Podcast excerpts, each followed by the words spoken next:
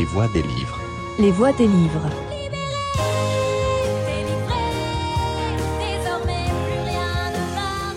Les voix des livres. Suara Suara Buku. Euh, bonjour aux auditorices, on entre dans le vif du sujet tout de suite. J'ai l'honneur de recevoir euh, deux auteurs qui sont très différents mais pas tant que ça et puis que j'adore.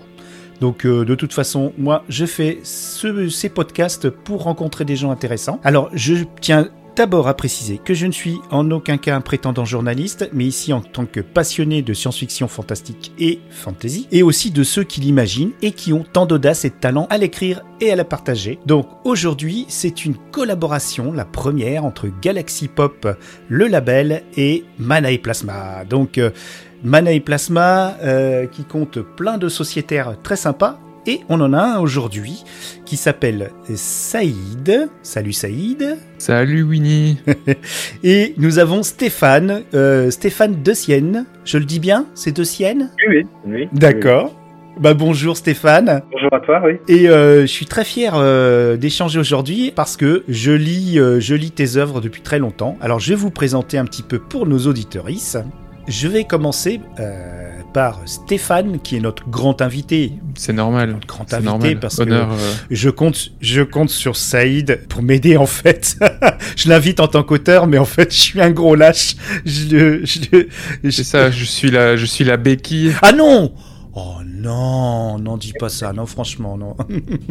Alors Stéphane, donc si je reprends euh, sa biographie, il a commencé donc il y a pas si longtemps que ça, c'est un jeune auteur, hein, c'est un- gamin quoi. Euh, donc il nous a confié tout à l'heure que c'était vraiment, on devait euh, marquer d'une pierre euh, euh, 2012. C'est bien ça, hein, 2012, hein, on, ne- je me trompe pas. 2012, oui. Alors, tu, ça te dérange pas que je te tutoie par contre? Non, pas du tout, non. Non, D'accord, ouais, parce que bon, on est entre on est entre passionnés. Stéphane a écrit des romans et des séries de romans. Il a écrit quelques nouvelles. Au final, hein, tu, tu, tu, tu aimes quand même les choses au long cours. Faut l'admettre. Oui, eh ben, j'ai eu aimé les choses au long cours. Une série comme Toxic, c'est un gros, gros, gros morceau. Hein. C'est 8 ans de travail hein, dessus. Hein. Le, le dernier épisode est sorti l'année dernière. Je vous conseille d'aller voir son site. Donc déjà, comme ça, ça m'évitera de dire des bêtises. hein, vous irez voir son site, qui est très bien fait. On a même ses statistiques.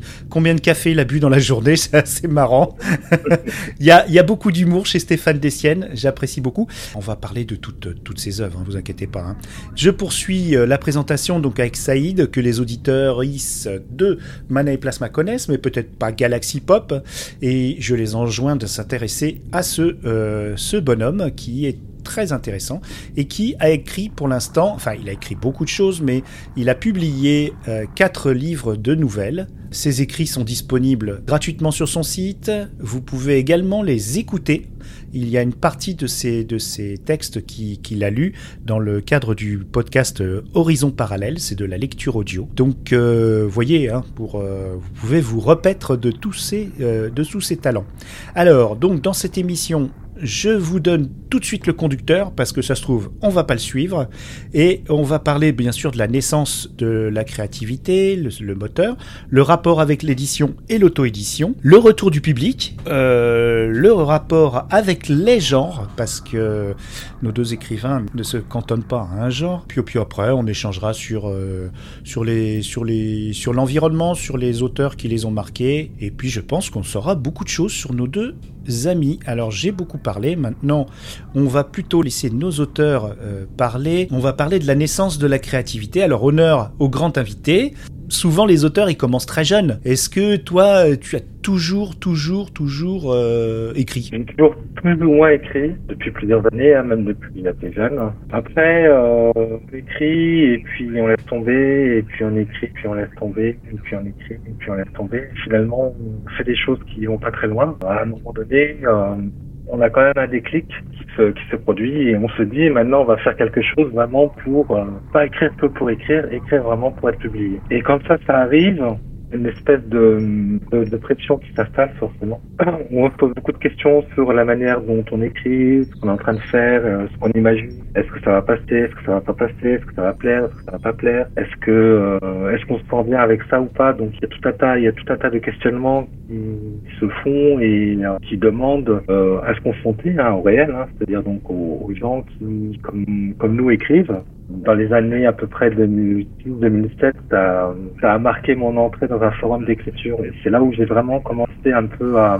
Une hygiène de travail? Une hygiène de travail, oui. Ben, donc, euh, bah, de d'avoir des retours de, de bêta lecture qui te disent... Euh, bah là t'es pas bon ou là ça là ça fonctionne pas là ça fonctionne euh, il y a des choses qui sont bien des choses qui sont moins bien il y a des choses à travailler il y a des choses à à transformer et puis de fil en aiguille, euh, voilà, au, au, fil des années, il arrive un moment où on se dit, ok, maintenant on se lance. y va, tu voilà. voulais être publié. Là, c'est vraiment là, tu, c'était le Graal. Tu faisais pas ça pour le plaisir de, oui. tu, pour le plaisir d'écrire surtout, mais quand même, la publication, c'est quand même un moteur euh, important. Oui, c'est le test ultime. Hein. Ouais. C'est se confronter à la réalité. C'est on se confronte au regard des autres Mhm. et on se confronte au regard de l'éditeur, au regard du public, au regard de tout un tas de personnes. Ouais, Et- on va en parler après de- du regard de l'éditeur parce qu'il est très important, il est très intéressant. Et alors toi, Saïd, la naissance de cette créativité, parce que tu as fait beaucoup de choses, est-ce que tu écrivais, toi aussi jeune euh, Est-ce que qu'est-ce qui a vraiment euh, l'étincelle qui a créé l'étoile montante que tu es, mon cher Saïd? Eh Ben, aussi loin que je me souvienne, je crois que j'ai toujours aimé raconter des histoires, mais ça c'est commun à énormément de gens, je pense à énormément d'enfants, de toute façon. On s'invente tous, euh, on s'invente toutes des histoires étant enfant, et à un moment donné, je pense que ça m'a pas quitté, c'est resté. Alors, euh, euh, les choses vraiment concrètes pour moi, autant que je me souvienne, elles ont commencé euh, quand j'étais encore à l'école secondaire. Je devais être au milieu du, du cursus secondaire et quand une association locale près de chez moi en Belgique a organisé un concours de nouvelles. Un concours de nouvelles qui avait pour thème une festivité locale, une festivité folklorique du coin. J'ai participé et ça m'a amené à, à aller lire mon texte en public euh, devant quelques personnes et de fil en aiguille, un peu encouragé par, euh, un peu encouragé par ça et par euh, les lectures que j'avais à l'époque que je trouvais passionnantes. J'ai continué à écrire, j'ai continué à écrire et j'ai fait ce que j'estime aujourd'hui être une erreur, peut-être à tort, mais j'ai commencé un roman dans le but d'être publié. Ah. Et ça a été quelque chose de laborieux et je pense que ça a été laborieux notamment parce que à ce moment-là, j'étais très sensible à cette idée un peu romancée de ce que doit être un écrivain, qui en fait est surtout influencé par les gens qui sont très présents dans les médias et qui finalement ne, re- ne représentent qu'une très faible minorité des gens qui écrivent et qui prennent du plaisir à écrire. Et donc je l'ai quand même bouclé ce roman, hein. je l'ai terminé, avec, alors avec le recul, euh, c'est très très mauvais, enfin c'est très très mal écrit, si je devais le refaire aujourd'hui, euh, je le referais de mille manières différentes, je le ferais peut-être même plus. Mais oui, j'ai commencé comme ça. Et j'ai passé, je pense, beaucoup de temps à, à essayer d'améliorer quelque chose qui euh, ne m'a pas forcément rendu meilleur. Et le gap suivant, ça a été en 2014, quand j'ai décidé de d'auto-publier des nouvelles. Euh, assez influencé à l'époque par un auteur que je venais de découvrir qui s'appelait Neil Jomunzi, qui faisait un peu des choses dans son coin, qui était un peu un auteur hybride, euh, qui allait dans des directions différentes. Et, je me suis dit, bah, vo- voilà quelqu'un qui, qui ose faire des choses, qui ose tenter des choses, et euh, ce côté, on prend un média ou une façon d'exprimer, de s'exprimer, on pousse un peu sur les murs. Ça m'a plu et j'ai certainement pas essayé de, de l'imiter ou de ou de, de faire la même chose que lui, mais je me suis dit euh, voilà c'est possible quoi. On peut trouver du plaisir dans l'écriture et rencontrer un public Obligé. autrement qu'en passant par euh, par un, un trajet qui nous est présenté comme euh, comme la vie rêvée du, du romancier no name qui du jour au lendemain écrit un best-seller. Est-ce que tu as fait comme euh, Stéphane, tu t'es confronté à, des bêta-lecteurs, à, à des forums, euh, histoire de, façonner un peu ton écriture euh, Parce que ça doit être dur, Stéphane, quand même, de se faire corriger, critiquer, pas forcément par des gens qui sont, peut-être, voilà, qui, peuvent le faire. Est-ce que c'est pas dur pour l'ego de, ça doit être dur quand même ce passage. Hein. Faut, faut être humble quand même de, de, de passer par là. Oui, euh, comme tu dis, ouais, il faut être humble. Après, moi, je pense que c'est un passage obligé, enfin obligé entre guillemets. Euh, on n'est pas obligé, mais euh, comme je disais, euh, le lecteur, euh, c'est vous et moi, hein, c'est Mhm. quelqu'un de lambda. Il a besoin de comprendre et euh, ce qu'on écrit. Bah, sinon, euh, après, si ça lui plaît pas, il jette le livre ou Mhm. et puis il va mettre, il va mettre une mauvaise critique. La, la, la démarche de recevoir en bêta lecture une critique est certainement plus douce que euh, un lecteur qui va qui a pas aimé ce que tu as écrit et qui va te dire ce que tu as fait c'est de la merde c'est nul. Ah, ça reste doux quand même, ouais. C'est, un monde bienveillant, le- les. D'accord. Bêta lec- le- un bêta lecteur va te dire bon bah là euh, euh, l'utilisation euh, du, du passé simple dans le, dans dans le contexte descriptif ça va pas fonctionner ça marche pas les phrases sont à refaire euh, t'écris trop long euh, il faut que tu raccourcisses ton ta prose euh, ce personnage là entre guillemets il faut peut-être voir si son rôle est si important que ça euh, voire à le réduire ou à l'éliminer, etc. Donc c'est des discussions qu'on peut avoir sur le fond et sur la forme avec avec un bêta lecteur. Euh, donc euh, c'est plus doux en fait la bêta lecture que le, le retour éventuel que pourrait avoir un, un lecteur euh, en colère parce qu'il a lu un truc qui lui a pas Et plu. puis qu'il a acheté en plus, donc effectivement. Et ça- Et toi, Sa- euh, Saïd, alors donc, est-ce que tu as eu des bêta-lecteurs Est-ce que tu t'es frotté un peu au monde Alors, euh, oui, mais c'était des, c'était des bons amis, des bonnes Ah ouais. amies qui me faisaient des lectures honnêtes euh, et qui me donnaient des retours de, de potentiels lecteurs. Euh, Il n'y avait pas de- d'acte professionnel là-dedans. Après, je pense que si aujourd'hui, en 2021, je devais euh, solliciter des bêta-lecteurs, euh, ce serait vraiment différent de, de ce que ça a pu être euh, vers 2014 ou en tout cas entre, entre 2010 et 2015 euh, parce qu'il y a eu Mana et Plasma, parce que euh, la discussion est beaucoup plus ouverte, parce que l'auto-édition maintenant c'est plus la même chose qu'à l'époque et c'est peut-être plus facile aujourd'hui de trouver des gens euh, autour du monde de l'écriture, en tout cas au, au moins pour moi, et d'essayer de, soli- de- de solliciter des bêta-lecteurs, euh, même dans les gens qu'on connaît comme ça, hein, que tu connais aussi, Winnie. mhm.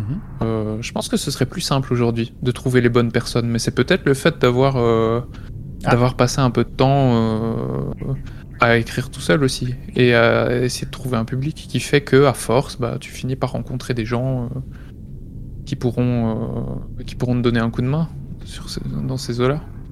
Alors on va parler un petit peu de, vos, de vos créations aussi, hein, parce que on, parle des principes généraux, tout ça, mais on va rentrer un petit peu les mains dans le moteur. Euh, Stéphane, c'est fou. Alors euh, l'œuvre de Stéphane, parce qu'on peut parler d'une œuvre hein, quand même. Voilà, on ne se cache pas, Stéphane, tu es un tout petit peu plus âgé que Saïd, si, Oui. si tu me permets. Euh, Je pense qu'on est un petit peu dans la même tranche d'âge, euh, euh, mais vous avez commencé quand même dans, dans, dans un petit peu dans la même époque, parce que Saïd, j'ai vu, c'est plutôt 2014, 2012, 2014. Bon, en tout cas, ça a explosé quand même avec euh, l'expérience Walrus, cette fameuse cellule 68 où ils t'ont séquestré, Stéphane, pour que tu écrives. oui, oui, oui, oui, oui. Tu écrives des, des pulps euh, et, euh, et Saïd a raté de peu euh, cette, cette, cette expérience qui s'est aujourd'hui arrêtée. En tout cas, ce qui est intéressant, c'est que tu, tu te définis. J'ai vu une. je conseille à tout le monde d'ailleurs d'aller le- voir cette vidéo YouTube où tu interviens avec d'autres auteurs sur les aventuriales. C'est aventurial, hein, je me trompe pas. Oui. Euh, oui, Oui, oui. 2000, euh, 2021, donc l'ouverture euh, euh, de ce salon euh, littéraire de Clermont-Ferrand qui aura lieu en septembre 2021. Oui. Et donc, euh, duquel on, on fera la promotion euh, parce que on aime bien. Ils ont, ils ont l'air très sympathiques. Ils ont l'air de mettre en avant euh, les auteurs. Et donc, tu t'es qualifié de d'auteur de, de pulp parce qu'il y a eu ses débuts avec des, des, des, des épisodes. Tu publiais chez Walrus en, en électronique beaucoup. Hein, C'était pas trop papier. Hein, c'est arrivé plus tard le papier, si je me trompe pas.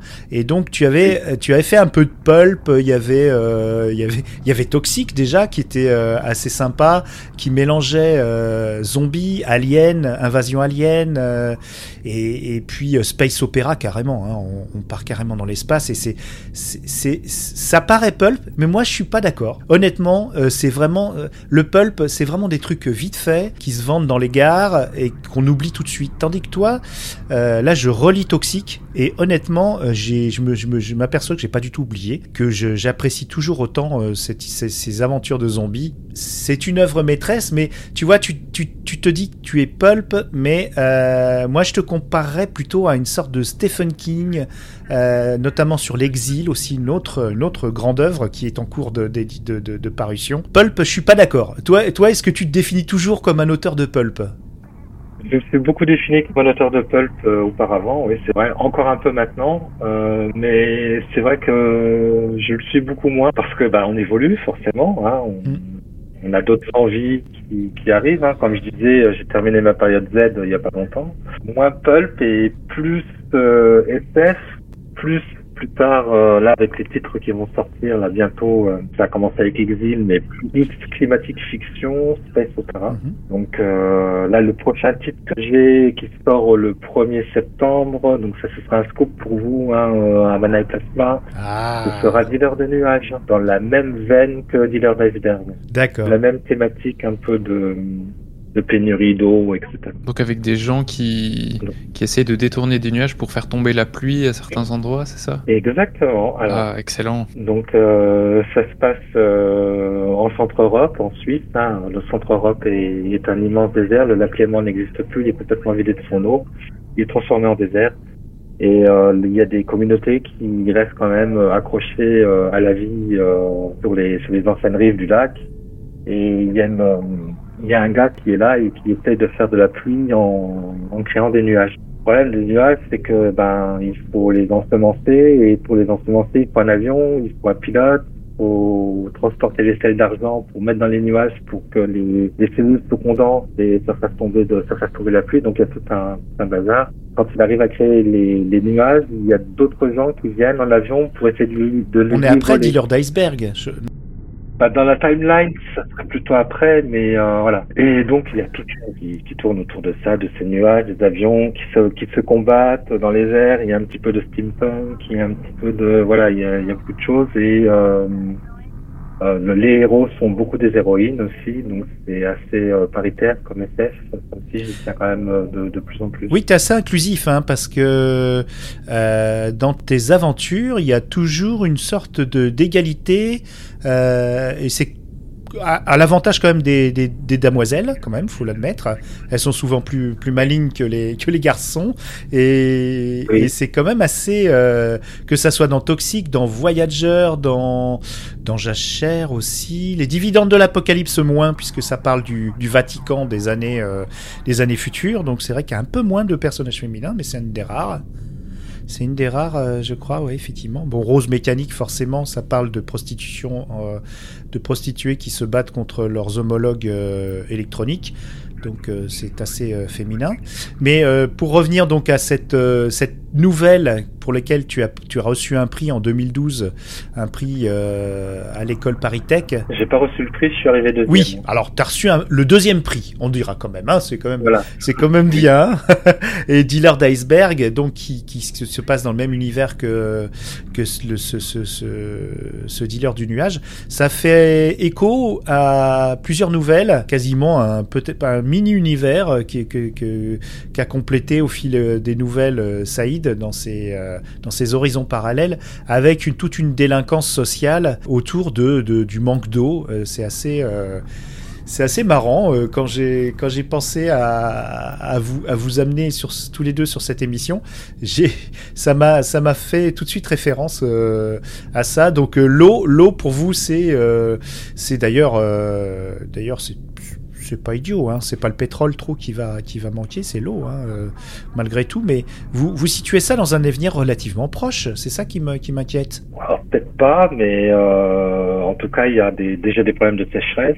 Alors après euh, il peut y avoir des, des emballements, hein, donc Mm. on sait pas. Hein, Ouais. Ah oui, Il peut y avoir des emballements subis et soudains et tout peut changer en, en 10 ans. hein. Quand on regarde l'histoire de la mer d'Aral en Russie, il y a eu la pollution en plus. Hmm. oui il y a eu la pollution en plus, mais tout le drame s'est joué en trois décennies. Ah oui, c'est vrai. Eh ben, Moi, je dois, je dois dire que je me prononcerai pas sur, euh, sur un pronostic. euh, j'ai pas écrit, euh, donc tu fais référence unie à une nouvelle que j'ai écrite dans ou laquelle, plusieurs, euh, plusieurs. Il y en a par un plusieurs. temps de. Ouais, il y en a deux. En fait, ça, ça parle d'une d'une prise d'otage dans une banque d'eau. Voilà. Et la police doit gérer cette prise d'otage-là. Et c'est vrai qu'il y a une première nouvelle qui s'appelle Neurocop, qui raconte euh, les faits, et une deuxième nouvelle que j'ai écrite un peu plus tard qui raconte la même, la même histoire, mais du point de vue des braqueurs et pas du point de vue des, des policiers cette fois-là.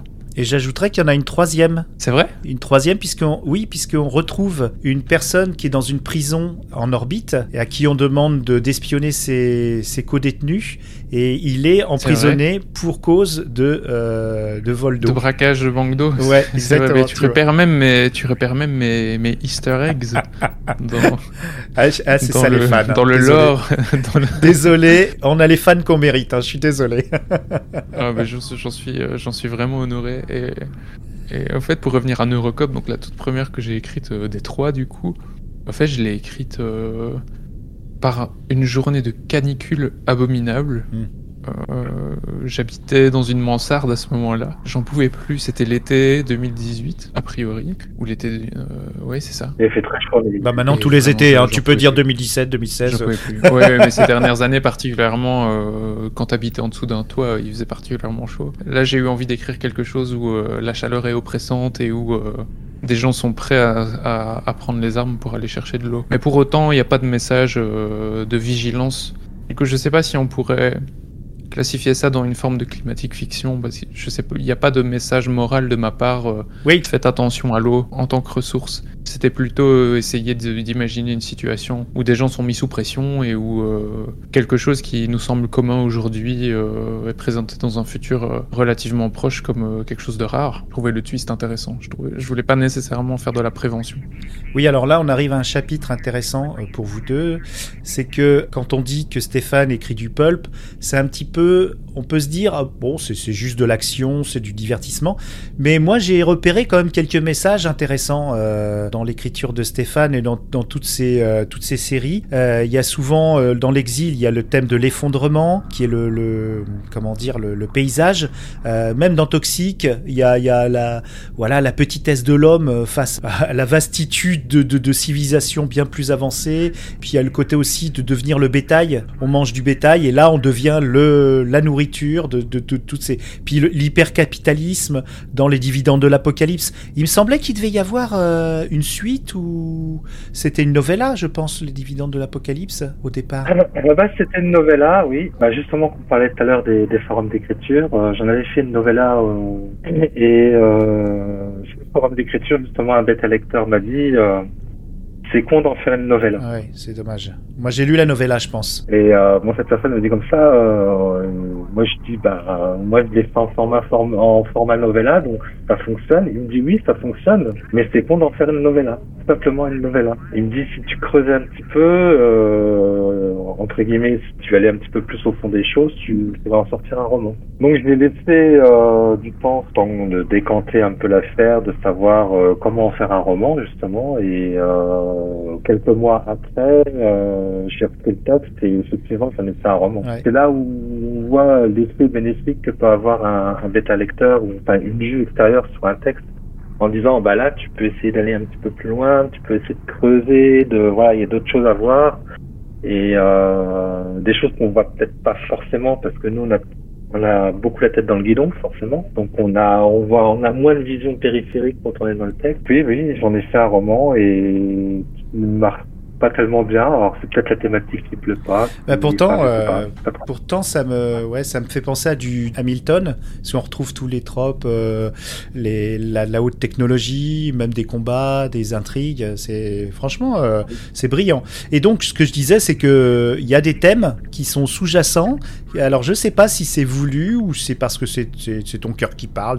Tu, tu as des, c'est pas que de l'action. Il y a quand même, euh, il y a quand même de la réflexion. Il y a quand même des choses, même si c'est des pages turner, euh, ça reste quand même cohérent. Et puis sur, euh, est-ce que tu as comme ça des, des, des petites idées, des marottes que tu que tu glisses dans tes dans tes romans et au lecteur de les retrouver? Toxique c'est carrément voulu. Hein. Ah, Donc euh, je, je, je l'ai conçu comme ça cette affaire. hein. Et cette affaire est partie d'un d'un truc.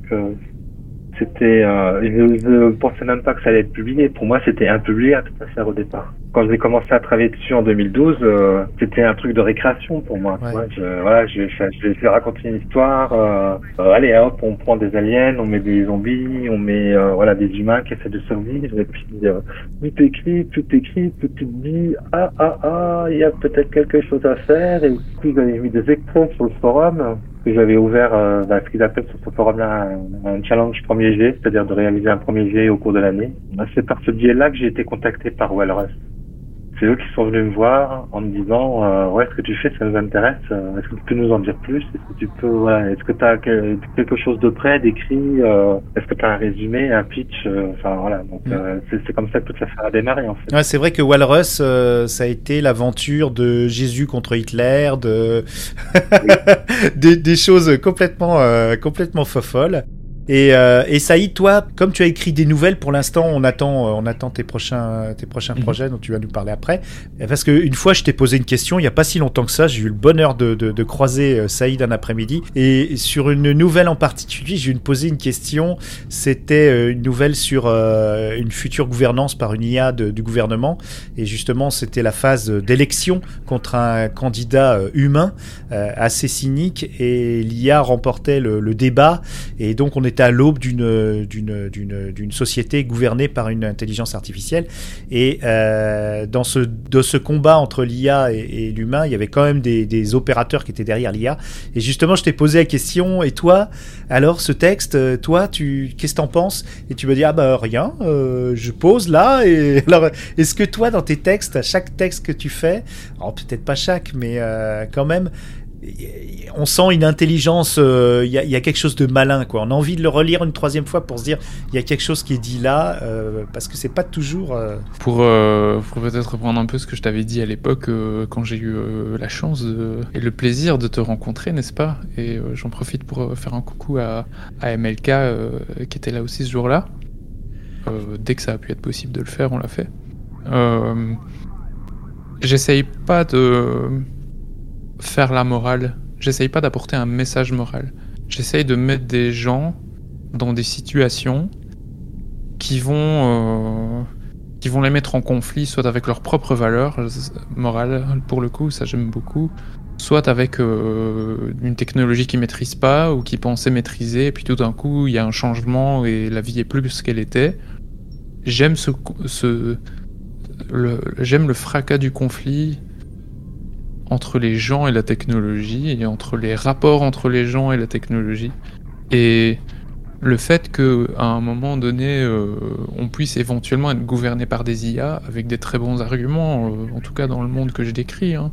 c'est pragmatique euh, la décision qui est prise c'est celle pour lequel il y a le moins de morts ou qui coûte le moins cher ou qui prend en compte tel et tel paramètre quelque chose qui dans le monde que je décris séduit certaines personnes et on se dit pourquoi pas et puis il y a un twist derrière et moi ce que j'en pense au fait euh, n'a pas d'importance finalement. J'aime bien euh, m'effacer par rapport à ça. J'ai pas envie qu'il y ait une intervention de l'auteur dans le ressenti que peut avoir le lecteur, autre que d'avoir posé les pions et de les avoir regardés euh, agir entre eux.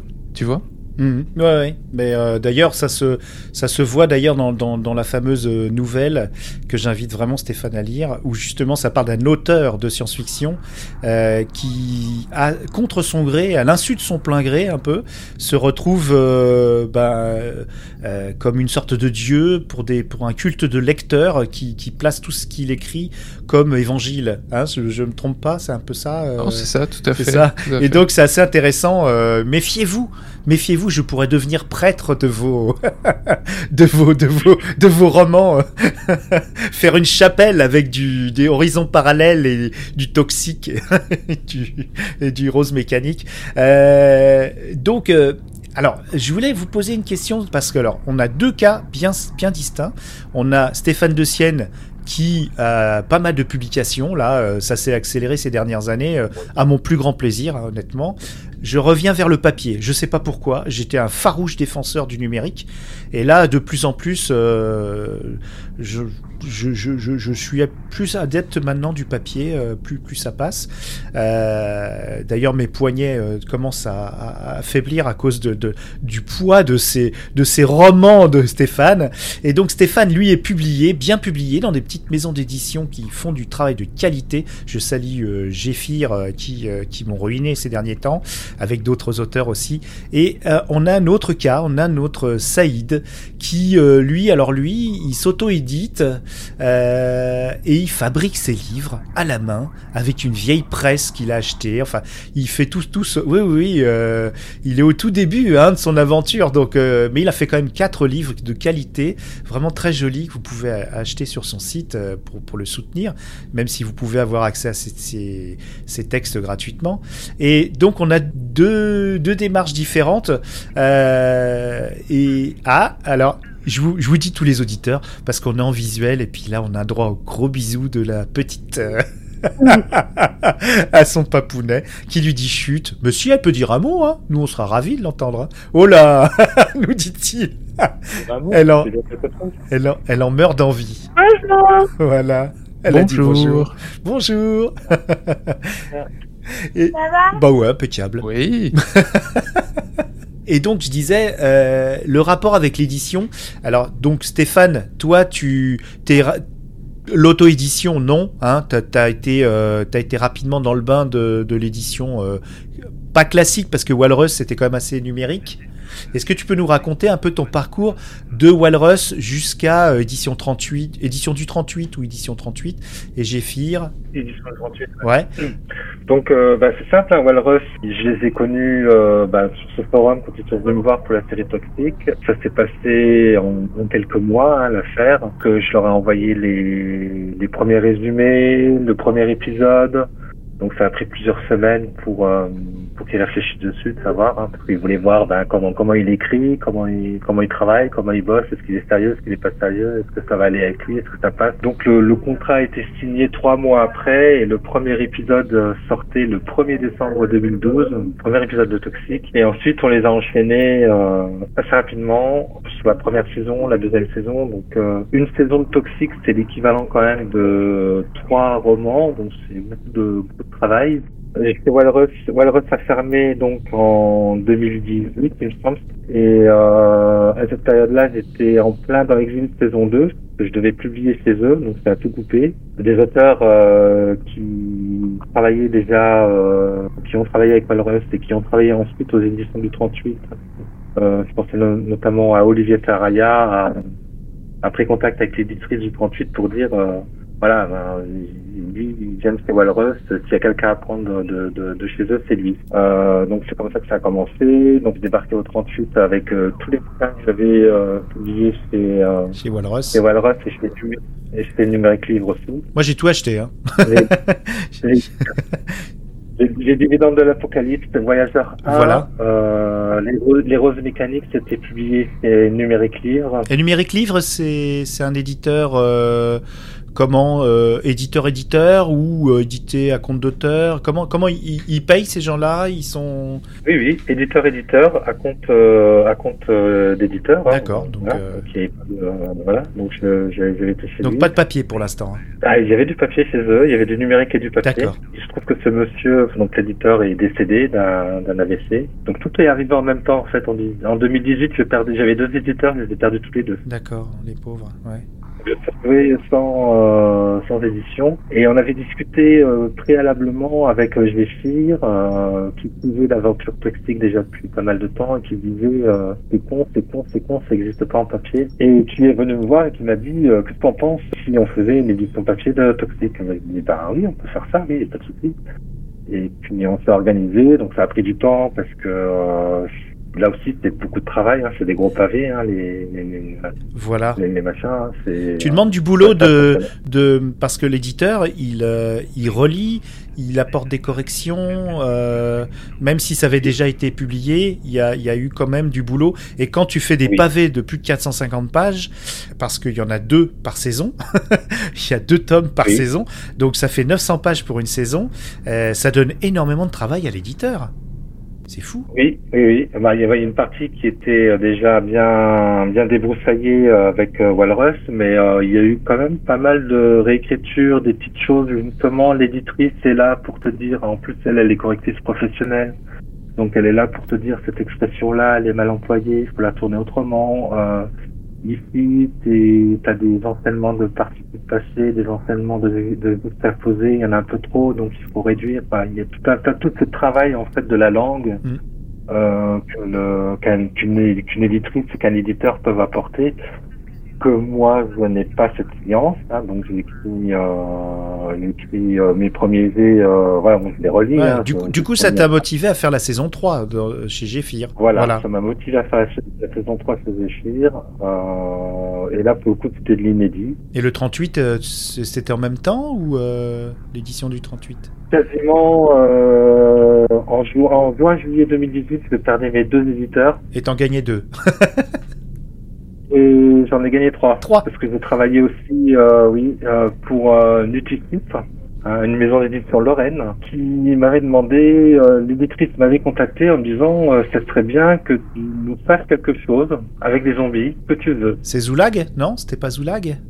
Non, Non non, c'est pas Zoulag. C'est Anno, Mirabel et Maccabée. Ah, les fameux Ah, d'accord. Ok. Donc Anno, Mirabel et Maccabée, ça se passe en Lorraine, à Metz. Hein. C'est ma ville natale, là où je suis né. D'où les Mirabelles. D'où les Mirabelles. On se retrouve dans la ville de Metz avec des choses bizarres qui se passent, euh, des gens qui paraissent.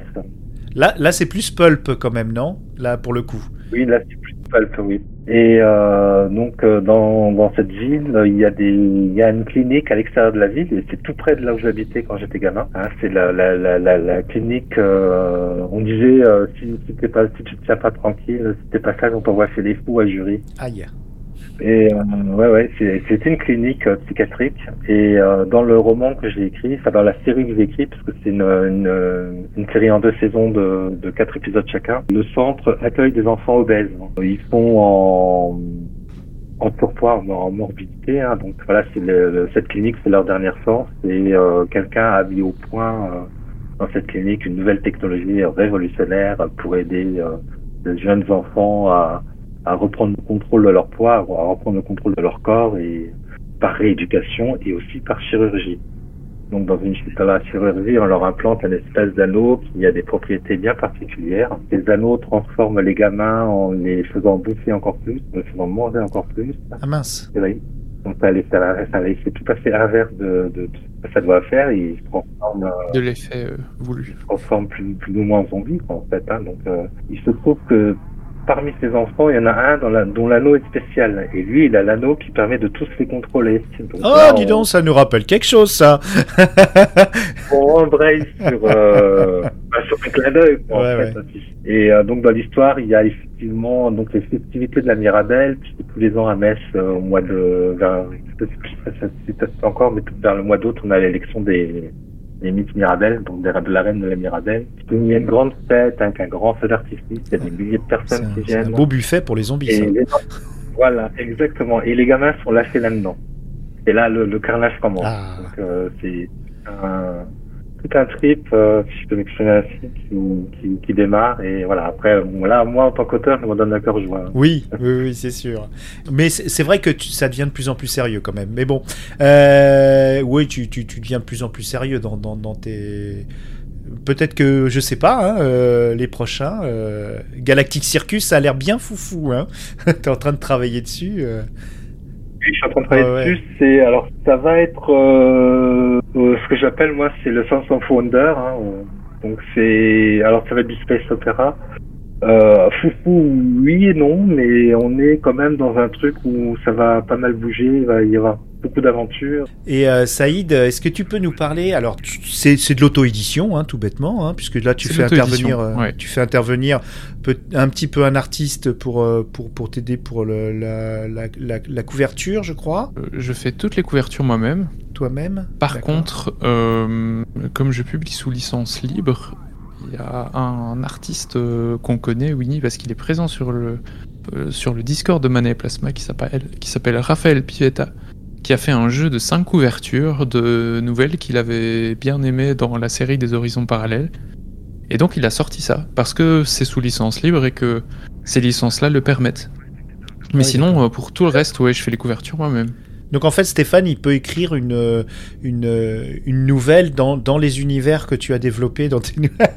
il pourrait Absolument. presque... Une nouvelle, une suite, euh, un préquel. euh, Et est-ce que tu peux quoi. nous raconter euh, brièvement le, le- processus de fabrication? Tu fais ça à la commande ou t'en fais un certain nombre puis tu, tu attends les commandes? Pour donc en fait, je publie sous plusieurs formats. hein, tu l'as dit tout à l'heure, format électronique, en nouvelle audio pour certaines des nouvelles que j'écris et au format papier que je fabrique à la main. Le le papier, donc tu m'as demandé le processus de fabrication. Oui, donc je fais ça à la commande. Sur Instagram, euh, on voit ta presse, on voit tout ça. euh. Donc, je fonctionne à la commande, donc c'est de l'impression à la demande. Donc euh, j'imprime euh, j'imprime mes livres sur un papier que j'aime beaucoup, qui est un papier fabriqué par Clairefontaine, qui s'appelle Dune, Clairefontaine Dune, Ah. qui a un- une couleur crème très jolie, un toucher que j'aime beaucoup.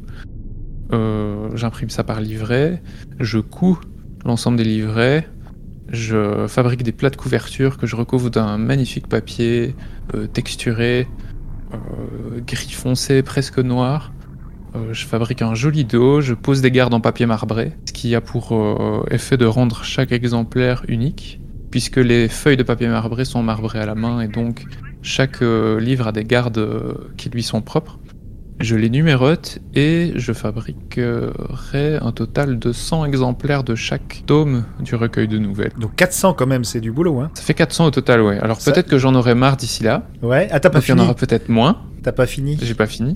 Parce que je l'ai fait, euh, comme je te disais, je l'ai fait à la demande. Donc j'ai Ah un mini stock de quelques exemplaires qui, euh, qui s'égrènent au fur et à mesure. Parfois je fais des pauses, parfois je reprends, tu vois, j'en fais quelques-uns. Euh, j'en ferai peut-être moins que 100, mais j'en ferai pas plus. Ça c'est sûr. Donc voilà, je m'amuse euh, énormément. Euh, Voilà Stéphane, je je suis content aussi de te faire connaître un artisan qui fait ses livres, c'est quand même pas mal, c'est quand même assez, assez sympa, ça demande énormément de travail. Combien de temps pour un livre par exemple? Est-ce que tu as une estimation du, du temps que tu passes? Alors, euh, c'est un peu compliqué à estimer parce qu'en général, je vais faire euh, une même étape, par exemple, euh, mettre euh, les plats de couverture sur plusieurs bouquins d'affilée, tu vois, D'accord, ouais. pour euh, sortir la colle, le pinceau. Le...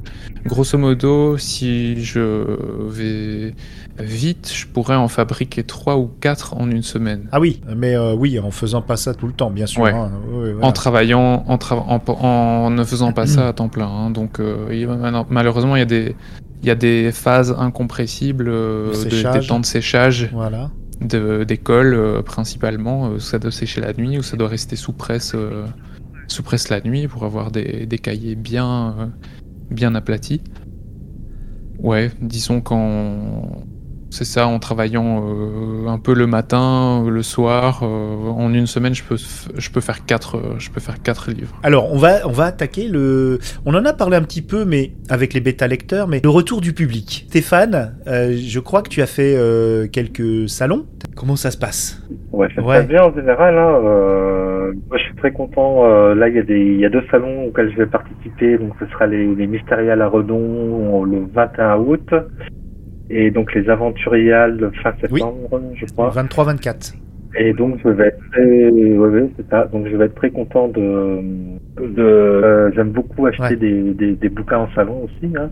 Euh, je vais voir les auteurs, après je passe à leur stand, je dis, ouais, tiens, j'ai vu ce que tu as fait là, la dernière fois, c'était vachement bien. ouais. Euh, aussi, on n'a pas parlé du mécénat. À un moment, tu t'es, tu, moi j'ai participé d'ailleurs, et puis je participe aussi un peu encore. Oui, Euh, non, non, je t'en Oui. prie. Et, et j'ai trouvé ça sympa, euh, comme euh, pour, pour les podcasts, comme pour go- de, de diverses choses, euh, qui est une sorte de, de Tipeee, de Patreon, de mécénat en fait. Et tu proposais différentes formules. Il y a quelques années, il y avait une formule où on avait accès à tes textes en numérique sur un drive. Puis maintenant, c'est différent. D'ailleurs, euh, je, euh, on a, on a plus des nouvelles, des choses comme ça. On a des, euh, je sais pas, ça doit être sur ton site. hein, D'ailleurs, on doit trouver ça. Tu, tu as une communauté euh, de lecteurs fidèles euh, euh, qui, qui te suivent comme je le fais moi. euh. Bah, le mécénat, c'est simple, hein, euh, des les gens qui, me, qui deviennent, quoi, qui deviennent mes mécènes, en fait, hein, ont accès à toute ma production. Donc, euh, en, en échange de, de quelques pièces par mois. Euh, donc, ils ont accès au drive, comme tu dis, hein, c'est, un, un, un dossier Dropbox euh, partagé dans lequel je mets tout ce que je publie, je le mets dedans. Donc après, ils, ils dedans comme ils ont envie, euh, selon- leur goût, ce qu'ils ont envie de lire, etc. Donc effectivement, euh, il y a un noyau de, de, de lecteurs qui s'est formé un petit peu grâce à ça. Et euh, c'est des gens aussi maintenant de un petit peu plus où euh, là ça a été le cas par exemple de dealers de, de, de nuages. La lectrice m'a demandé si elle pouvait accéder en avant-première à certaines productions. Je lui ai dit bah oui, bah, on peut on peut on peut envisager ça. Et euh, donc je lui ai envoyé le texte dealer de nuages euh, quasiment en même temps que Quelle édition? que l'épreuve que- qu'à l'épreuve que j'ai envoyée à l'éditeur et euh, qui a pris le temps de le lire, qui a pris le temps de, de la noter, qui a pris le temps de faire ses retours de de- d'impression, hein, ses retours de lectrice, hein, tout simplement, et euh, de me dire ben voilà ici le comportement de ton héroïne est peut-être pas conforme, conforme, euh, enfin pas Pas réaliste. pas trop pas réaliste par rapport à ce que penserait par exemple parce que ben C'est- Oui, c'est important ça. Il y a des choses qu'un homme euh, va pas. euh, Exactement, il y a des choses euh, qui sont pas évidentes, il y a des choses qui paraissent évidentes pour nous qui ne le sont pas pour elle. Il y a des réactions surtout qui peuvent être différentes. Donc elle m'a signalé à chaque fois les, les, les passages qui pouvaient euh, poser problème en me disant par exemple dans la marque, bah, ça c'est bien une réaction d'homme. Tac. Voilà, donc là il y a quelque chose à faire. Et est-ce qu'on peut au moins citer son prénom juste pour lui rendre hommage aujourd'hui dans le dans l'émission? Son prénom c'est Céline. Donc bah on te salue Céline, euh, merci pour ton travail hein, parce que c'est bien sympa. Donc euh, voilà, donc c'est il y, a des- il y a des petites choses comme ça. Après, euh, il y a des lectures, il y a des il y a des lecteurs. J'ai un deuxième lecteur aussi qui m'a demandé euh, d'accéder en avant-première, mais lui il est plus dans le space opéra, donc euh, je vais peut-être pas lui donner à lire du, du l'air de nuage, tu vois. C'est après il faut, Ouais il faut sélectionner les, les, les gens qui vont qui vont lire et qui vont qui vont apporter ces qui vont apporter leurs euh, leurs observations et leurs remarques. Mais c'est très enrichissant, moi je trouve, et et euh, voir tous ces voir tous ces gens après les les rencontrer en salon aller les voir ai pas tous vus mais j'en ai vu quelques-uns euh, notamment un ami suisse euh, que j'ai vu euh, quand je suis en, je allé en vacances chez des amis à Genève et euh, on en a profité. Il m'a dit ah bah tiens tu vas à Genève j'habite Genève euh, hop on se voit euh, voilà donc on a, passé une, une demi-journée ensemble. Donc euh, c'est voilà c'est des petites choses comme ça mais euh, je pense que le lien se fait euh, euh, il, il sédimente après il, il reste quelque chose quoi c'est et euh, donc les salons rencontrer les gens moi je trouve que c'est c'est important euh, c'est important humainement parce que après on voit pas 10 000 personnes non plus euh, Non non c'est. Mais en tout cas c'est tu vas faire comme Amélie Nothomb, tu vas pouvoir euh, euh, donner un prénom à chacun de tes chacun de tes lecteurs qui viendront à ton stand euh, puisqu'ils sont fidèles, Oui, bah, tu les vois tous les ans presque. Il y a, il y a- il y a Sébastien qui vient depuis quasiment les débuts que j'ai fait les aventuriales. Ouais. D'ailleurs, c'est toute une histoire de ce monsieur parce que euh, mes premières aventuriales, il vient pour euh, que je lui dédicace un voyageur. Je lui dédicace le voyageur, donc je lui mets son, son prénom et tout. Il me dit, euh, je te paye plus tard, je reviens. Il est jamais revenu, en fait. Hein, hein Ouais. Et la- l'année d'après, en 2016, j'étais pas venu aux aventuriales et lui, il est venu aux aventuriales. Et il a laissé un mot à, à un collègue auteur en disant, ah bah tiens, Stéphane, il est pas là, euh, je lui avais commandé un livre l'année dernière et tout, euh, il faudrait que, voilà. Donc, euh, en- je lui ai son adresse, donc je lui ai envoyé son livre dédicacé par la, par la poste j'ai eu un retour aussi, euh, en, me- en me disant qu'il était super content, tout ça, que l'histoire, ça lui avait bien plu. euh. et puis, il revient tous les ans et euh, il, ah, il me demande maintenant, euh, qu'est-ce que tu as là en stock sous la main, euh, sur quoi tu travailles, j'aimerais bien voir ce que tu fais. Ouais, non, mais t'es un auteur heureux, donc euh, c'est bien, Oui. c'est super. Et toi, Saïd, euh, au niveau de Horizon Parallèle, le podcast, euh, les lectures, au niveau euh, du site, au niveau, euh, puis aussi de Mana et Plasma, est-ce que euh, et, de, et de tes livres, est-ce que tu as des bons retours? Est-ce que tu as réussi à, à, à agréger? Bon, alors c'est un petit peu tôt, t'as pas fait de salon encore, tout ça, ce genre de choses? Eh ben, figure-toi que j'ai fait des salons, Ah. mon cher Winnie. Ah, pardon, ok. Oui. Non, je parle pas dans ton salon, hein, je parle de. Mais enfin, je fais beaucoup de choses. Je fais énormément de choses dans mon salon. Je pense que je fais plus de choses que la plupart des gens dans leur salon d'ailleurs. Mais euh, ouais, j'ai fait des j'ai fait des salons du livre et je vais même te dire que mon premier salon du livre, j'avais même pas de livre. J'avais pas de livre à vendre. Mais- Je faisais du gratuit exclusivement à cette époque-là. D'accord. J'avais imprimé et euh, plastifié des fiches avec les couvertures de plusieurs nouvelles avec un QR code pour les télécharger. Et ça a super bien fonctionné. C'est original, ça. En fait, j'ai écrit une nouvelle à la machine à écrire sur place, sur, euh, sur le salon, parce que c'était le début d'Horizon Parallèle et qu'il fallait que je sorte une nouvelle le lendemain, euh, quoi qu'il arrive. Ça, ça, ça a fonctionné. Oui, parce qu'on va rappeler le, le principe d'Horizon Parallèle, c'est un Ray Bradbury, c'est un défi. euh, Est-ce que tu peux nous en parler brièvement, euh, juste pour, euh, voilà, pour le contexte? C'est un, un, un défi qui consiste à écrire une nouvelle par semaine pendant un an. Je me suis lancé là-dedans euh, entre 2018 et 2019, euh, avec l'envie de d'écrire beaucoup, avec l'envie d'écrire beaucoup parce que je sortais d'une période euh, où j'avais pas tellement écrit. Et j'avais cette impression, et je la garde encore aujourd'hui, que euh, de bénéficier de certaines contraintes, ça peut vraiment stimuler la créativité. Et euh, là, pour le coup, on est vraiment sous contrainte hein, quand on publie une, une nouvelle par semaine. Donc effectivement, il y a eu à un moment donné un week-end Et tu étais en salon et... où il fallait que je sorte une nouvelle et j'étais en salon. Et, et j'ai écrit ma nouvelle en salon.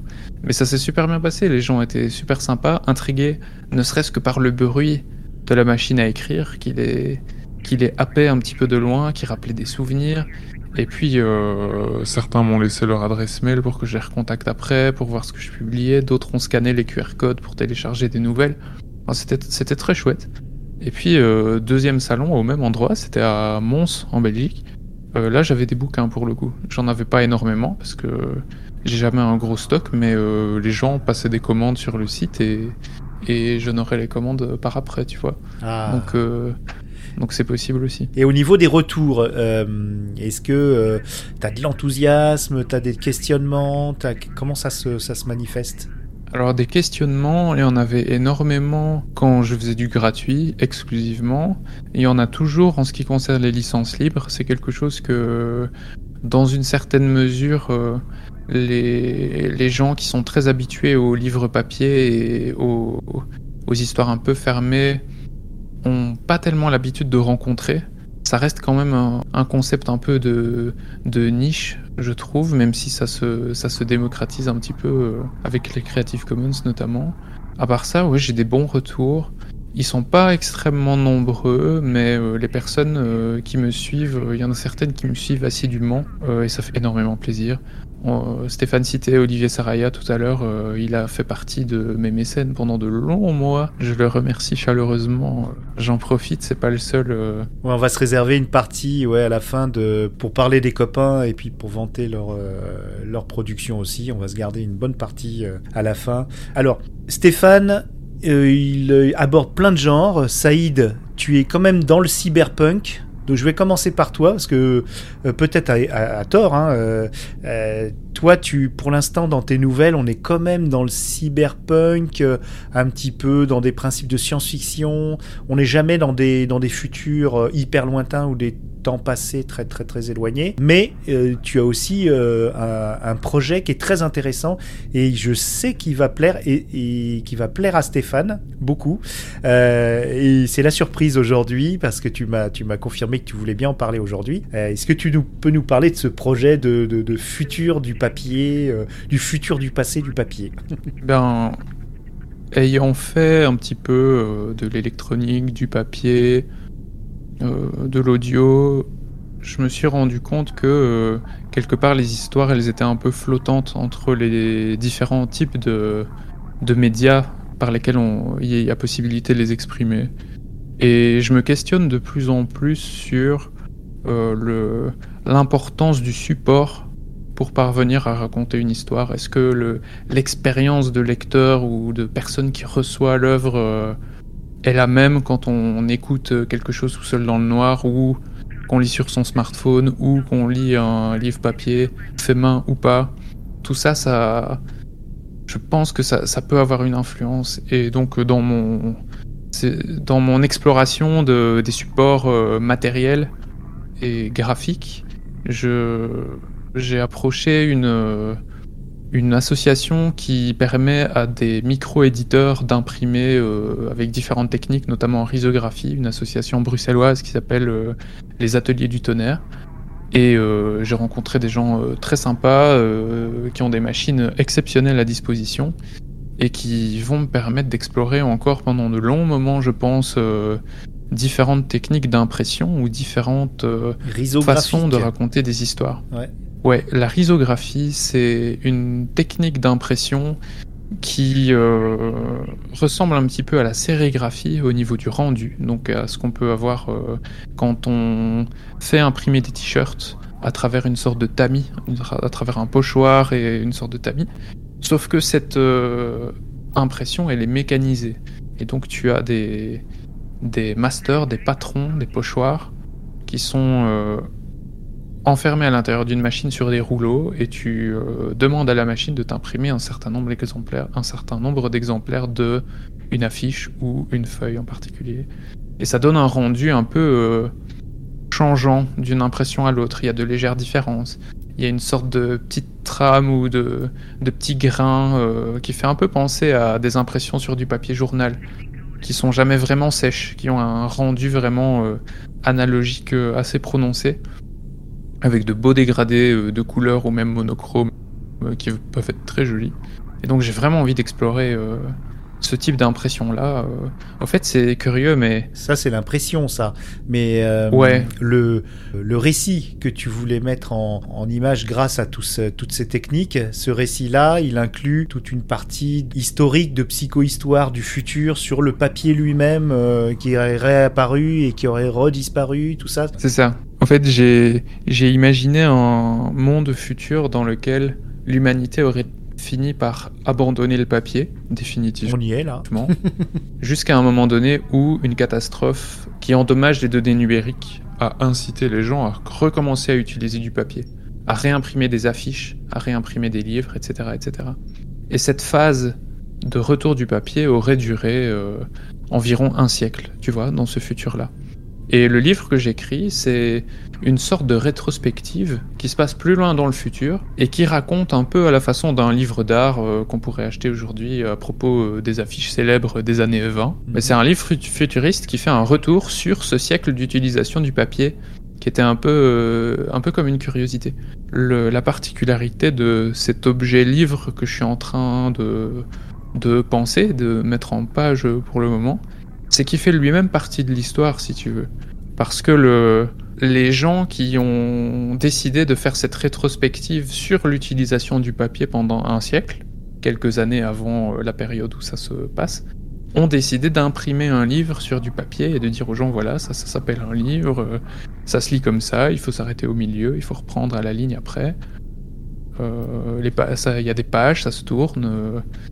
Et ça présente les affiches les plus célèbres de ce siècle, euh, avec une affiche par décennie. Ça devrait s'appeler L'humain outre-solaire en affiche. Les plus grandes publicités et propagandes de 2644 à 2785. Sous toute Quelque réserve. chose du style pour le sous-titre. Sous toute réserve, voilà. Et euh, j'ai envie que le livre soit diégétique. J'ai envie que le livre fasse partie de l'histoire. En risographie, tu crois, ou c'est peut-être un peu ambitieux Alors, euh, au moins la couverture. D'accord, oui. Au moins la couverture, j'ai envie de, de, faire de la risographie. Après, pour l'intérieur, on va voir, mais euh, j'ai envie de continuer à explorer. Au fait, c'est curieux, mais c'est vrai que j'ai beaucoup parlé du, du papier, de la technique d'impression là, mais on, on, sent que t'es, t'es, t'es, il est, il est un peu artisan, un peu, enfin beaucoup artisan, beaucoup écrivain. Enfin, oh, euh, même il y a des périodes où tu écris pas beaucoup, à l'inverse de Stéphane qui écrit tout le temps. Euh, je l'ai vu dans les interviews. Stéphane, il écrit tous les jours. Euh, c'est une hygiène de travail, euh, et puis c'est un gros travailleur en plus, hein, parce que j'imagine t'as une, une occupation professionnelle en dehors de, de, de l'écriture. Oui. Oui, te- Oui, donc euh, donc tu fais ça sur du temps du temps libre, donc euh, euh, tu tu tu t'astreins pas parce que je pense que c'est du plaisir Oui. quand même. Mais alors on va parler on va parler des genres que tu as tu tu tu abordes.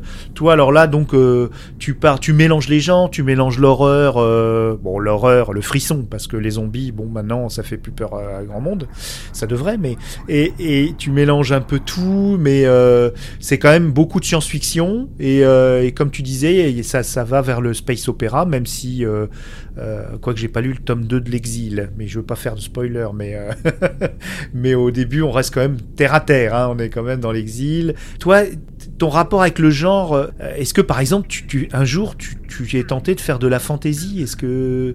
Euh, ou ou c'est quand même assez science-fiction quand même? Il y a un peu de fantaisie dans Jachère. Il y a un moment où Oui il y a, il y a un passage où, euh, avec le guérisseur, il se retrouve euh, dans, dans une zone nordique euh, à essayer de, de comprendre euh, ce qui se passe. Il y a un fléau qui, qui frappe des gens. Et là, on est un- dans une ambiance fantasy, on va dire.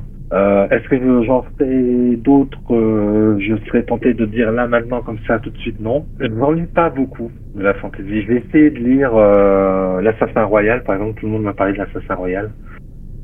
Robin lu le premier tome, mais bon, ok, c'est c'est bien. C'est pas ton imaginaire. Ouais, c'est pas Ouais, mignon, tu, oui. Tu, t'as du mal à t'immerger dans un univers. euh, Et, et le fantastique, euh, le fantastique, parce que tu peux en mettre dans la science-fiction, tu peux faire du space horror, tu peux faire de- des tas de trucs, ou tu peux garder euh, la science-fiction quand même.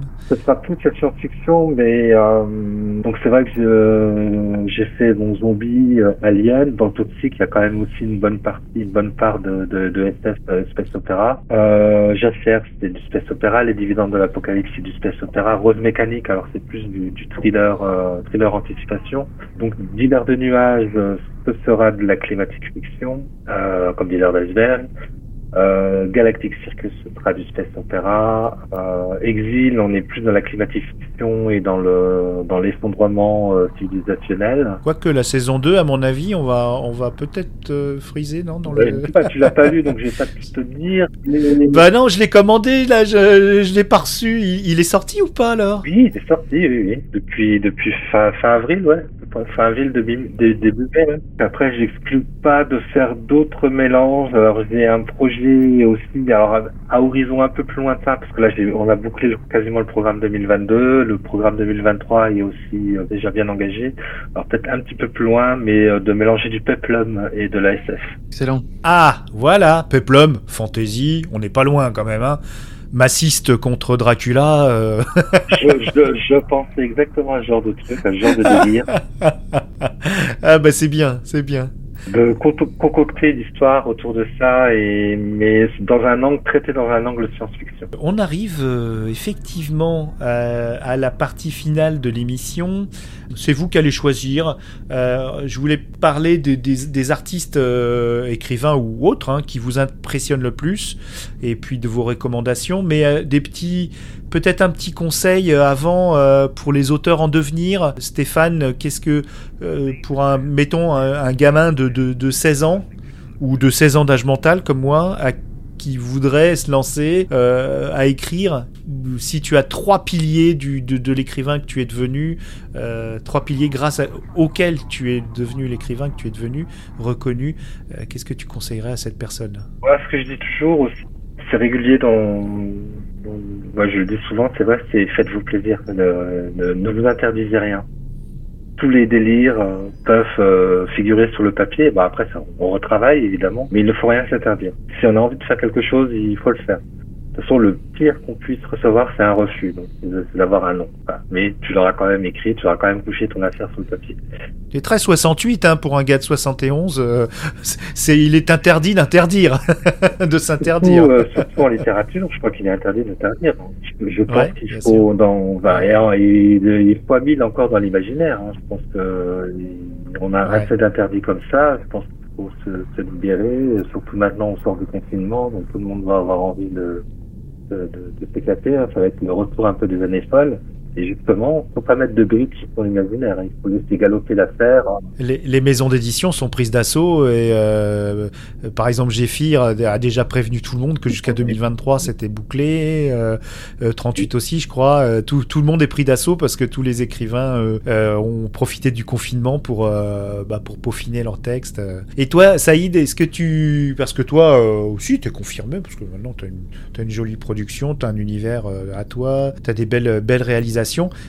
À, à- à une jeune ou un jeune euh, écrivain, euh, qu'est-ce que tu pourrais lui conseiller euh, de différent de différent de Stéphane, de rajouter en complément? Alors, mais, honnêtement, j'allais dire la même chose. N'oubliez pas de vous amuser. Mm. C'était, c'était vraiment euh, Ouais. Le le plaisir, avant, tout. Et euh, ça, re- ça, c'est lié à ce que je vais dire maintenant. On présente souvent l'auto-édition et le travail en maison d'édition comme étant opposés. C'est un faux débat. Je pense que c'est un très mauvais débat. Il n'y a pas à se positionner comme si c'était un choix de carrière qu'il fallait faire une fois pour toutes et, et ne jamais changer. De plus en plus, je pense que c'est des choses qui doivent se réfléchir par projet. Et les maisons d'édition, elles ont une personnalité, les gens qui y travaillent aussi. Il y a des types d'œuvres, des formats d'œuvres, des thèmes qui les intéressent ou pas. Si on rentre dans les clous, il faut leur proposer. Si on a envie de faire ça comme ça, il faut le faire. Euh, c'est des gens qui, euh, on peut en trouver qui font bien leur travail. euh, c'est des professionnels de, leur métier. Si on a envie de faire les choses autrement, de passer par un autre canal ou de d'utiliser des formats moins commerciaux, et je dis pas ça dans un sens péjoratif du tout. hein. Il faut le faire aussi. Il faut pas s'interdire de faire les choses différemment. Si c'est ça qui nous amuse, c'est possible aujourd'hui de prendre du plaisir à écrire autrement qu'en rentrant dans des carcans prédéfinis. Et si un jour on écrit quelque chose dans un carcan euh, qui s'avère faire partie des carcans prédéfinis, il faut se lancer. Je pense vraiment que c'est une question de... Je pense qu'il faut réfléchir par projet et pas essayer de réfléchir en termes de carrière tout de suite. Ça, je pense que c'est une erreur. Mais euh, quand tu dis ça, tu dis, euh, par exemple, si euh, tu repères une maison d'édition qui a une ligne éditoriale particulière, d'écrire dans ce carcan-là, de pas s'interdire de, d'écrire quelque chose de normé euh, pour plaire à un éditeur, ou au contraire de faire vraiment euh, et puis de trouver, trouver éventuellement un éditeur. euh, aujourd'hui, Qu'est-ce que tu vois, aujourd'hui, par exemple, la, la norme, en tout cas le, le plus courant, ce qui sert de, de- d'étalon, c'est le roman. Ça a une certaine taille, il faut que ce soit pas trop court, pas trop long. Il y a des thématiques ou des genres qui, à certaines périodes, euh, euh, ont plus de succès en librairie. Il y a des gens qui vont être plus sensibles à, ce que tu écris ou pas, à certains moments. Mais si un jour j'ai envie d'écrire un roman et que j'ai l'impression que il peut plaire à une maison d'édition, peut-être que je vais le proposer à une maison d'édition. Je, je m'interdis pas ça, tu vois. Oui, oui, oui, oui. Mais euh, je sais qu'à titre personnel, je vais avoir besoin d'avoir mes projets à côté où je fabrique mes trucs dans mon coin. Et voilà. Et je pense que ça aurait été dommage, tu vois, de d'essayer à tout prix, soit de d'écrire dans un format qui correspond pas à ce qu'on a envie de faire et d'être malheureux parce que la temporalité est différente aussi euh, quand on soumet des manuscrits euh, ou quand on s'auto-édite, tu vois. Euh, être toujours dans l'attente, il y a des gens à qui ça convient pas forcément. C'est chouette d'avoir des projets sur le côté pendant que tu es dans l'attente d'un autre projet plus gros dans une maison d'édition. euh. Ah bah alors là. Non, je crois qu'il faut rien s'interdire. Il faut, ouais. on fait trop cette opposition. Je sais pas si elle a encore du sens aujourd'hui, euh, maintenant que l'auto-édition est loin de, de se limiter à ce que peut proposer Amazon, par exemple. On peut tout à fait contacter des imprimeurs ou Oui, parce qu'il y a Amazon qui, qui propose euh, justement de, de, de faire euh, carrément de s'éditer sans, sans passer par aucun. euh, je pense qu'il y a, voilà. Il y a Euh, beaucoup de gens en qui en ont profité et qui ont, ré- qui ont eu raison de le faire, tu vois. Mais il faut pas limiter le l'auto-édition à Amazon. Amazon, euh, ils ont leur, leur dérive aussi. Déjà, euh, moralement, on peut se questionner sur le fait qu'on soit content ou pas d'être distribué par Amazon. Mais ils ont des, ils ont des politiques particulières sur euh, l'exclusivité qu'on leur accorde, tu vois. Ah oui. Est-ce qu'à un moment donné, ils vont ou pas choisir de mettre tes romans ou tes bouquins en avant? C'est un peu mystérieux. Alors, il y a moyen, on le sait pas forcément, mais il y a moyen d'accéder à des réseaux de distribution comme Dilicom, euh, même quand on est particulier, quoi. Donc euh, il faut faire ces explorations. Moi je sais, euh, si je dois être tout à fait honnête, que si du premier coup j'avais publié un roman dans une maison d'édition, j'aurais probablement fait que ça. Parce que euh, ça aurait fonctionné comme ça et, et j'aurais fait ma route comme ça. Le fait de m'intéresser à l'auto-édition, ça m'a forcé à explorer un peu plus. Je connais probablement plus la chaîne du livre aujourd'hui que si j'avais juste travaillé en maison d'édition euh, et fait exclusivement l'écriture, tu vois. Mais je veux dire, ne vous, inter- ne vous interdisez rien. Ouais, il faut explorer. Euh, Amusez-vous. Soyez cohérent dans le type de projet que vous proposez à quel type de professionnel, ou alors devenez ce professionnel. C'est un conseil qui est souvent donné. Il faut pas présenter des textes euh, par Mons et par Vaux. euh, si- il faut quand même se renseigner sur la politique éditoriale d'un éditeur. D'ailleurs, tu as eu l'expérience, Stéphane. tu as un de tes textes euh, qui n'a pas été accepté par une maison d'édition, mais qui a été accepté par une autre. euh, Oui, voilà, oui. Mais Oui, voilà, ça, quoi, du- ça arrive. Ça fait partie du métier, hein, de toute façon. euh, Ouais, c'est ça. Parfois on rentre pas dans les clous, parfois on est pile poil dedans, mais voilà, c'est la routine. hein. Ouais, je me souviens plus de. C'était lequel texte que tu as? C'est Galactic Circus, euh, Mais qui est à l'état de projet? Parce que. où il en est à plus de la moitié maintenant, hein, donc euh, oui. Donc, Ah, quand même, d'accord. Parce que j'ai vu des petits, des petits trucs sur Facebook. Faut Oui. suivre Stéphane Dessienne sur Facebook. qui montre des petites miettes comme ça, euh, des petites pages écrites, euh, manuscrites. Alors là, on va passer à la phase. Eh ben, les copains d'abord. euh, et puis les gens euh, et les gens qui vous ont ou les gens qui vous ont qui vous impressionnent encore que vous adorez lire voir écouter on va commencer euh, bah, bah, par Stéphane puisque Saïd avait la parole juste avant. Et je tiens le compte hein, de la parole hein, c'est minuté hein, c'est comme un débat présidentiel. Non je déconne. Euh, Stéphane alors est-ce que tu pourrais nous nous recommander des copains et puis un, un auteur vraiment en qui, euh, qui qui est vraiment au number one sur ton podium? Est-ce que tu peux euh, peut-être que c'est la même personne d'ailleurs Non, c'est pas la même personne. Euh, parmi moi, les, les, enfin, j'ai eu beaucoup de, num- de number one et euh, avec le temps, ça, ça a changé aussi, forcément. Je dirais que là, depuis quelques années, c'est le travail de, de Peter Hamilton qui, Ah, qui m'impressionne beaucoup. ouais. Il a une capacité à, à créer des univers, à créer des backgrounds derrière et des personnages qui vont derrière, qui sont, enfin, c'est fantastique ce qu'il fait. Et je me réjouis de, j'espère en tout cas, il me semble que c'est en route, euh, qui, euh, plus- il sera peut-être le président de, pour les, enfin, l'invité d'honneur des aventuriales. Euh, et euh, donc j'espère avoir l'occasion de rencontrer. Il euh, a l'air très sympa. Oui, je oui. le suis un peu sur internet. Il a l'air très sympa. Il partage beaucoup avec les gens. euh, Non, non, ça a l'air d'être un- d'être un bon gars. euh, J'en ai lu beaucoup, beaucoup, beaucoup aussi. Puis euh, c'est lui aussi, c'est des pavés. Oui. Et justement, je te disais, euh, le, les dividendes de l'Apocalypse, euh, ton roman qui parle du, du Vatican du, du, du, du- du futur, euh, me fait beaucoup penser à, à ce qu'il fait. Et euh, donc oui, euh, bah, je te rejoins tout à fait. Et euh, tu parlais tout à l'heure dans le salon de tes copains euh, auteurs. On va mettre dans la description, tu, tu me donneras des liens, comme ça on mettra dans la description, on, va, on va parler des copains. Le dernier que j'ai lu, euh, donc d'une euh, jeune autrice de science-fiction, euh, premier roman, euh, Sous le soleil d'Hélios, euh, de Dominique Lémury, qui est du... Attends, je vais te montrer. Ah, là, il est parti chercher dans sa bibliothèque. Ça. donc Sous le soleil d'Hélios.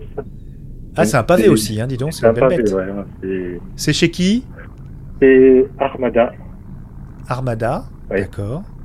Très et belle, très euh, belle avec des, ouais, avec des, c'est sympa, avec des petits dessins dedans, euh, Ouais, sympa. et- ah ouais, une personnalisation des, des personnages. Personnalisation, personnages, euh, quelques backgrounds de, de, de situations, Excellent. les stations spatiales, des choses comme ça. Et donc c'est euh, une chouette histoire. C'est le dernier que j'ai lu, c'est le tout dernier, tout dernier, tout dernier. Euh, j'ai aussi les, les copains de Marmite et Micro-ondes. Ah bah oui, ça je l'ai, j'ai la fiche au mur et tout, je suis en train de les lire. Et je les ai interviewés hier soir. Eh ben. J'ai de la chance. Hein. J'avais euh, j'avais Olivier euh, Gechter et Vincent. Corlet et leur compère Dimitri Régnier Oui. qui ont un podcast euh, de fiction audio qui s'appelle euh, Les affaires de insondables, le- les dossiers, enfin les bu- le bureau, le bureau de- des affaires insondables. Et donc on a, j'ai fait leur interview hier soir et je me suis bien régalé. C'est des, c'est des bons rigolos. Oui. Tu les as croisés alors? Oui, euh, Vincent, Vincent, je l'ai pas croisé. Olivier, je l'ai croisé à Paris, euh, dans un dans un bar, dans un bar à bière, parce qu'on avait fait une rencontre dédicace dans un bar à bière pour Géfir. Et euh, suis quelqu'un de et que je suis aussi dans ce Ah travail oui. hein, depuis pas mal de temps aussi. Hein, Mm, le mm. baron noir, euh, c'est et euh, c'est quelqu'un de, super bien, super sympa aussi, très drôle aussi. Et donc euh, cette anthologie de cette anthologie savoureuse, succulente Oui. de, de nouvelles euh, de, de, de, de fantastique science-fiction euh, qui ont pour euh, pour thème euh, la, la gastronomie, euh, Oui. voilà, la- les plaisirs de la bouche. Et donc marmite et micro-ondes. Oui, je vous le, je vous le conseille. J'ai j'ai participé au financement et euh, Oui. du coup j'ai reçu même le livre de recettes. Enfin tout ça. Je suis un vrai, euh, euh, un vrai fan. Et, euh, et Saïd, alors, qui c'est qui tu nous conseilles? Est-ce que tu as aussi des, des bons conseils pour Alors moi je vous conseille un auteur euh, qui s'appelle Valérie Bonneau, qui écrit énormément de nouvelles. Je pense qu'il publie une nouvelle toutes les deux semaines depuis, depuis un temps immémorable. Euh, c'est délicieusement euh, piquant, euh, sarcastique, un peu, un peu ironique. Il y a un peu de fantastique, c'est un peu SF et ça raconte toujours les mésaventures de quelqu'un euh, qui, qui vit une sale journée. C'est toujours des sales journées et c'est super bien écrit. Euh, Il y a un humour, euh, il y a un humour un peu, un peu noir que j'aime beaucoup. Il écrit super bien. Il est passé à l'audio également. Euh, c'est c'est savoureux. Je vous conseille vraiment si vous aimez les nouvelles. Et oui, euh, on aime les nouvelles, on adore ça, euh, et c'est pas des trublions qui viennent intervenir, euh, parce qu'il y a eu une grosse polémique ces derniers temps sur Europe 1, et c'est bien parce que ça a mis en, lumière la nouvelle et l'intérêt de la nouvelle, justement. Donc, une polémique qui a servi à quelque chose, déjà tout le monde s'est levé euh, comme un seul homme contre les déclarations de, la personne qui a dit que ceux qui écrivaient des nouvelles étaient des romanciers feignants. Qui, n'avaient pas le courage de faire des romans. Donc c'est quelqu'un vraiment de, très courte vue. c'est bien malheureux. Et donc, euh, mais euh, ça a permis sûrement euh, justement de, de mettre en lumière que le genre nouvelle qui est prisé aux États-Unis pourtant, mais mais qui, est aimé en France, mais qui devrait être plus aimé. Et est-ce que tu as un un écrivain ou quelque chose que tu vraiment que tu euh, que tu admires euh, comme le comme comme Stéphane pour Hamilton? Alors, est-ce que tu as euh, quelqu'un comme ça euh? Toujours sur la nouvelle. Pour moi, c'est difficile de, à ce stade, voir mieux que Philippe Cadic. Je trouve qu'il a le sens du twist, le sens de te mettre dans une situation où finalement tu t'en fous des personnages, mais il leur arrive des choses, quoi. Et il leur arrive des choses euh, parfois terribles qui sont parfois le reflet de sa propre, de sa propre folie ou de ses propres excentricités, mais je trouve qu'il a une, il a une façon de te montrer rapidement un univers et t'en faire ressortir euh, immédiatement, euh, vraiment, euh, qui laisse des images en tête, quoi, qui, laisse des marques et euh, je trouve qu'il est très très fort pour ça. Mais Ouais, il laisse des taches d'encre sur le cœur, hein, euh, Philippe Cadic. Ouais. Eh bah dis donc. Bah écoute, euh, bah je vais, je vais vous laisser. C'est dommage, mais j'aurais bien voulu encore que- parler beaucoup. J'espère que chers auditoris, euh, vous en avez appris beaucoup sur ces deux auteurs, que ça va vous donner envie de les lire, envie de lire euh, tout ce qu'ils ont conseillé également. Euh, surtout, c'est très important aussi les retours que vous pouvez faire à, à ces auteurs. Vous aurez dans la description d'épisode euh, tous les moyens possibles et imaginables de, de- pour les joindre. Euh, je vais faire une description la plus détaillée possible. Euh, merci d'avoir écouté euh, jusqu'à maintenant. Euh, J'espère que j'ai il n'y a pas une question que vous auriez aimé que je vous pose par hasard euh. Non, on est bon Non, euh, Enfin. t'as très bien fait ça, Winnie, et j'en profite pour te dire. Non, euh, non, non. J'en profite pour te dire merci parce que je sais que Gala- Galaxy Pop compte énormément pour toi, que c'est ton bébé, que c'est ton projet, et coucou à, Et à David aussi, hein, qui, nous, qui nous, qui nous écoute. Ouais, Mana Plasma aussi, c'est Ouais. vrai. Et ça me fait vraiment plaisir d'enfin être quelque part dans Galaxy Pop. Voilà. Et on salue, euh, on salue, euh, c'était Céline d'ailleurs, hein, ton, ta bêta lectrice, Sébastien. On salue tout ce, ce petit monde. Et la petite dame de Géphir, elle est adorable, elle met toujours un petit mot dans ses colis. Oui. C'est adorable. Oui. Euh, et euh, on la salue. C'est quoi son petit prénom? Je me souviens plus. Euh, Sandrine. Sandrine. Donc on salue Sandrine de Géphir, qui est vraiment, qui fait, un- euh, tous ces éditeurs chez qui tu es font un travail formidable. Euh, je suis impressionné par la qualité des bouquins. C'est même plus quali que ce que que dans le, la grande distribution. Euh, on salue également MLK+, notre barde cosmique, qui nous écoute. Et Discrètement. qui, Dans ouais, discrètement, le petit coquin, il nous écoute, ouais, on a du public. Et, eh bien, merci beaucoup à vous. Euh, je vous dis au revoir et, et puis euh, j'espère qu'on on fera une autre émission avec euh, d'autres auteurs et que bah, que vous deviendrez nos nos, nos, i- nos auditeurs aussi, hein, les, les, les amis. Ah oui, oui, oui. Plaisir. On est déjà, oui. Ouais, euh, oui, je te retiens, Stéphane. euh, Je suis désolé, mais je te retiendrai une autre fois. euh, je vais te laisser tranquille, mais pour Toxique, pour l'émission Zombie or Not Zombie, parce que là, c'est Oui. vraiment, euh, c'est tout à fait dans le ton. Et Zoulag aussi, Voilà, j'ai adoré oui. du Zoulag. Oui. Voilà, donc on en reparlera de ces quatre dans Zombie or Not Zombie sur Galaxy Pop. Eh bien, merci beaucoup. Alors, hop, j'arrête mon enregistreur et le petit Craig. Voilà, ça y est, toc. Et on arrête. euh, hop.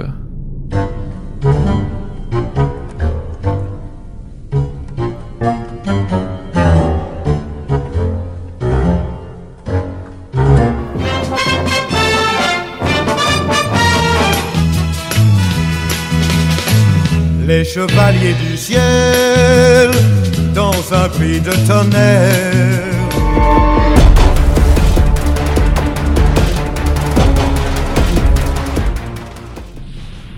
Galaxy Pop, la culture jusqu'au bout des ondes.